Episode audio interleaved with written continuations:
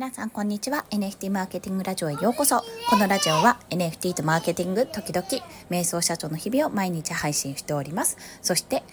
はい本日から保育園もお休みになりましたのでいろんな音が混ざります。ことご了承ください。早速子供の声入りましたね。ということで本日はですね同じくスタイフで人気パーソナリティの幸あれ子さんの放送よりお題を頂戴いたしました。この内容としては理想の1年を過ごすために必要な、まあ、3つの質問かな。理想の1年を過ごすためにする、まあ、3つの質問っていうのがありましてそういった放送があってあの概要欄にリンクを貼っておくんですけどもそれを聞きながらあ確かになってちょっと思いながら自分でも考えるようになりました。やっぱり理想の1年をねやっぱ過ごしたいと思いますし自分の中で、ま、結構いろいろと整理はできているんですけどもまだまだやっぱりコンセプトとかそういったものが出てこなかったりして、まあ、自分がより家庭も仕事も充実させていくためにもやっぱりねなん計画を立てるっていうとこだけじゃなくてこう心意気とか心の準備というかこういう取り組みでやっていこうっていうふうに思っていたので、まあ、改めて振り返るそんな質問となっております。まあ、その3つの質問とともに私の回答を今日はお話ししたいと思います。ちなみに3つの質問を先に申し上げると、1つ目が、この1年の振り返りですね。何を経験してきたか。で、2つ目が、どんな失敗をしてそこから何を学んだか。で、3つ目が何を手放せるかだったかと思います。これらを1つずつ私が自分のね、回答していきたいと思います。まず1つ目が何の経験ができたか、まあ、自分にとってできたことは何かっていうところだったんですけど有子さんはねあのご結婚のことをお話ししてたんですが「いや今年ですよ」っ て私ちょっと聞きながら突っ込んでた今年ですよ。覚えてますもん私。5月の CNF の時にクリプト忍者フェスの後か後に Web3 おじさん会で周平さんがねゲストとしていらしててもう周平さんのこの馴れ初めエピソード聞いててうるうるしちゃったっていう記憶 未だに鮮明に残ってますもんそう今年なんですよこれ。と突っ込みつつ、まあ、私は何ができたかなって思ったんですけども私の中の大きな一歩としてあったのは自分自身がセミナーで講師を務めて登壇するってところだったんですね。で今までは他の NMO メンバーの方とか他の方に登壇していただくまあ、主にウェビナーなんですけど、まあ、セミナーとかウェビナーの運営側をすることはあっても司会とかすることがあっても自分が登壇するってことがなかなか機会としてなかったんですよ。そんな中でね初めてやったのが多分 NFT 総合シンポジウムじゃないかな第1回目の。でここでも「コンさんも喋んなさい」って確か圭介さんにあのせつかれた記憶があるんですけどもそこだったと思うんですね。でそれで15分あその時は20分だったかなのセッションで喋ったのが初だったかなというふうに感じてます。まあ、それ以外に振り子の動画講座にもあの動画講座をね出させてもらった時もあって全くの経験ゼロってわけではないんですけどもなかなかこうこういったポッドキャスト以外で自分の話をする機会っていうのがあとあれか振り子の NFT 講座のセミナーですよね。最初のセミナーに9月にで東京で開催したものも喋りましたがなんかやっぱり下手くそだったんですよ。今もうまいとは思いませんけどもやっぱ下手だなって自分でも思いました。これはあのね反省会とかもあったのでそこからの指摘でなんでだろうなってピンときてなかったんですけども実際にやっぱり自分でスライドを作って話す、まあ、時間制限がある中で話すっていう経験はものすごくねこのポッドキャストで喋るよりも結構頭を使うんですよ。もちろんねこの音声配信で話す時もちゃんとこの話をしようって思って話してはいるんですけども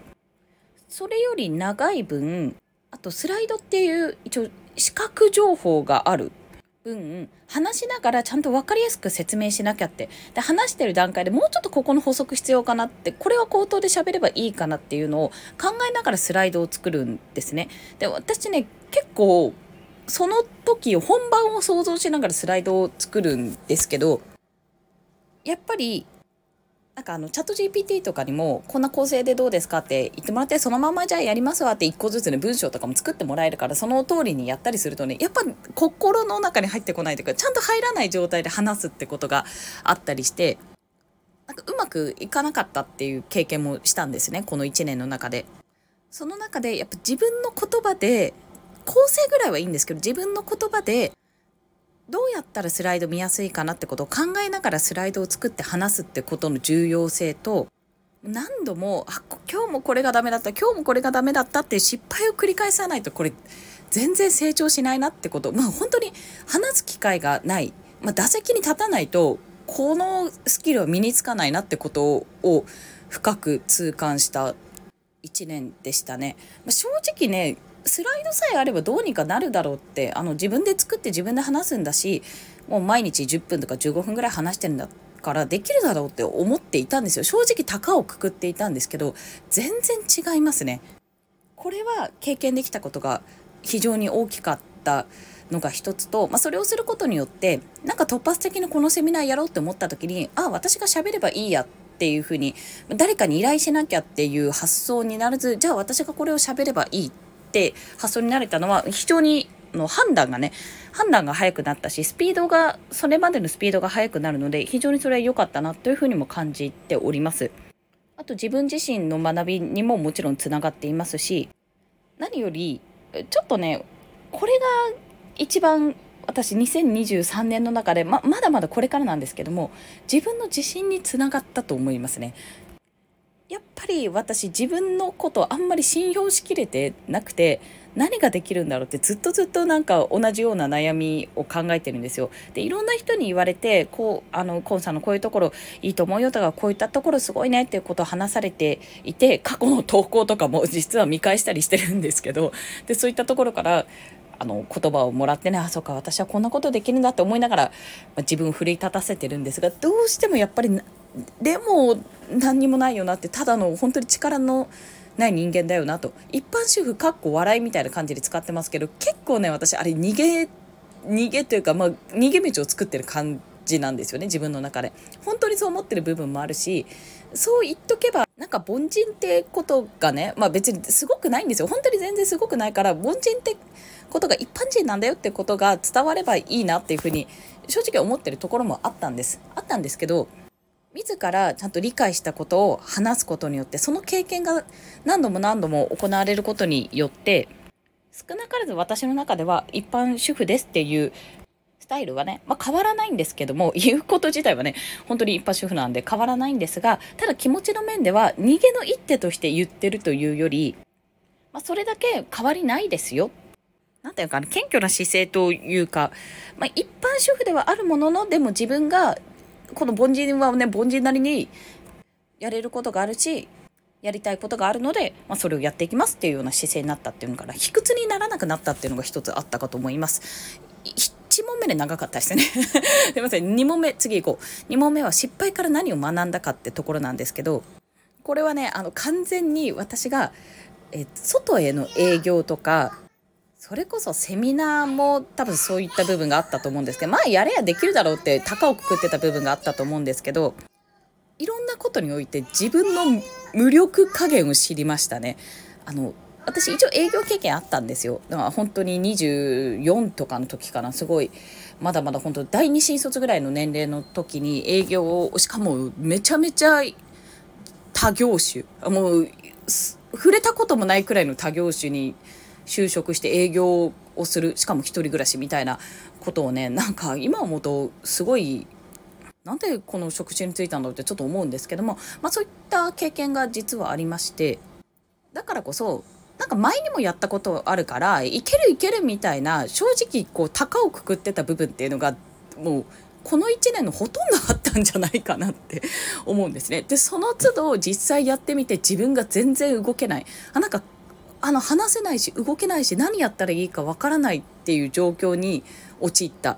まあ、思ってたんと違うってことが何度も何度も起こりうりました。まずあれですね4月にやったモデレーターの時かなブソンさんと一緒に大塚でモデレーターさせてもらった時も席順番全然見てなくて間違えたし もっとこういうこと聞けたよなって思いながらちょっとね反省点はたくさんあったんですよ。もう少しここをやってもう少しブソンさんのこういうなんか思いとか言葉とか引き出せたんじゃないかなっていうふうに思うこととかもねまあこれは毎回あるんですけどもありましたし。あと何ですかね。いやたくさんあるんですよ。ま、1月の話すると NMO が完売しなかったあ定期リストで完売しなかった時にやっぱり私はそこまでもちろんね読み切れてなかったっていうのもそうだしその後にじゃあ何をするかっていう切り替えがやっぱすぐに行けなかったんですよ。まだね、NFT スタートアップカンファレンス2月に第2回の開催した時に、そこの手応えがあったから、じゃあセミナー事業いけるんじゃないかって思ったんですけども、それもね、結局長くは続かなくて、第3回目は会場の方を中止にさせてもらいましたし、自分がもっとスライド使って喋ることなんて、いや、だって毎日喋ってるし大丈夫だしょって思ったら、意外とやってみたら難しくて、あれなんか全然思い伝わらないとか話せないとか時間配分できないっていう風に感じたり営業とかねなんか本当にビジネス系のイベントに行った時に何にも言えないって自分って何やってるんだろうってことが説明できないってことに絶望を感じたりそこからねもう本当に今年はモカさんにねコンセプトは何ですかって NMO で何をしたいんですか？この会社で NMO もそうだけどこの会社で何をしたいんですかってことを聞かれては答えられないでずっと壁打ちに付き合ってもらうっていう本当にそんな半年以上でしたよねあれね。それぐらいの日々を送っていたんですよ。あとは知識が全然ないですね。多分一般的にビジネス書とか名著とかね読んでいたら分かるようなことを私が全然読んでないから本当に無知なんだなってことをすごくね痛感したところでもありました。専門用語わからない。だからこそね自信喪失とかにも陥ったんですけどもいやでもすごく大事な1年だったなって感じてます。まあ、そこから何を学んだかってやっぱ一つ一つやっていかなきゃわからないしやっていってできないで止まったらそこでおしまいですけどもできないからちゃんと一つ一つ自分の中では身につけられる。ちゃんと自分の力になれるってことが分かった。とは私ね結構ねこれまた天狗になるかもしれないんですけど結構ちゃんと理解できることは理解できるなってあのアレルギーがなければいやいや絶対これ知らない。いやもう知りたくもない。だって分かんないもん分かんないもんっていうことがない限りは知ろうっていう気持ちがあれば多分理解はできるだろうなって思いました。頑張ればね相当頑張ればあと聞ける環境にあったらなんですけどというのは6月にやったオーディナルズセミナーはね本当に訳が分かんなかったんですよ。本知識ゼロの状態からビットコインの NFT ってどういうことの状況から私やってたんですけど、まあ、ほぼ詰め込みでしたけどね。でも、あ、なんか仕組みとしてはこうなってるんだとか、なんでそれが人気なのかって、その、イーサリアムと比べて自由度が低いからこそ、逆に人気なのねって。まあだから本当に異物っていうんですかね。な、なんだろう。遺跡とかアーティファクトに近いような状況だと思うんですね。であそれは確かに昔からねビットコイン持ってる人とかだったら、まあ、実は自分は2018年から持ってんだぜ。とか2014年くらいからビットコイン持ってるんだぜねっていうようなことがあってもさその当時のビットコインってさ売ったりしてたら分かんないじゃないですか。もう結局流通していればずっとガチホしてない限りは、まあ、その辺は分からないけどもそれが NFT になることによってちゃんとこの Ordinals っていう仕組みができた時にその NFT を買ったんだよ感覚としては CryptoPunks を持ってるような感覚に近くなるのかな。多分最古の NFT とか、まあ、そういったところはね Ordinals にはあったと思うんですよ、まあ、ロマンロマンですよね。まあ、それを調べたりね自分で実際に発行してみたり売ってはないんですけども一応ね2体発行したんですよ。あなけなしのビットコインを使ってね。そんな経験からもあなんか私は今まで本当に頑張ってなかっただけなんだって。頑張れば本当に表面的な話かもしれないけどもちゃんと理解できるんだなって。でも多少無理をする必要もあるんだなって。無理はできるんだなっていうことをそこで知りました、まあ、自分の限界以上の力を知ったっていうところもありましたしね。結構なので失敗から学んだことって本当にそれぞれ一つ一つにたくさんあるんですけども結構やっぱ判断もうこの後の手放す手放せるものっていうところでも話しますが何を切り捨てるかっていうところはすごく今年1年は学んだなっていうところはございましたね。はい。そして3番目が手放せるものは何かって話なんですけども、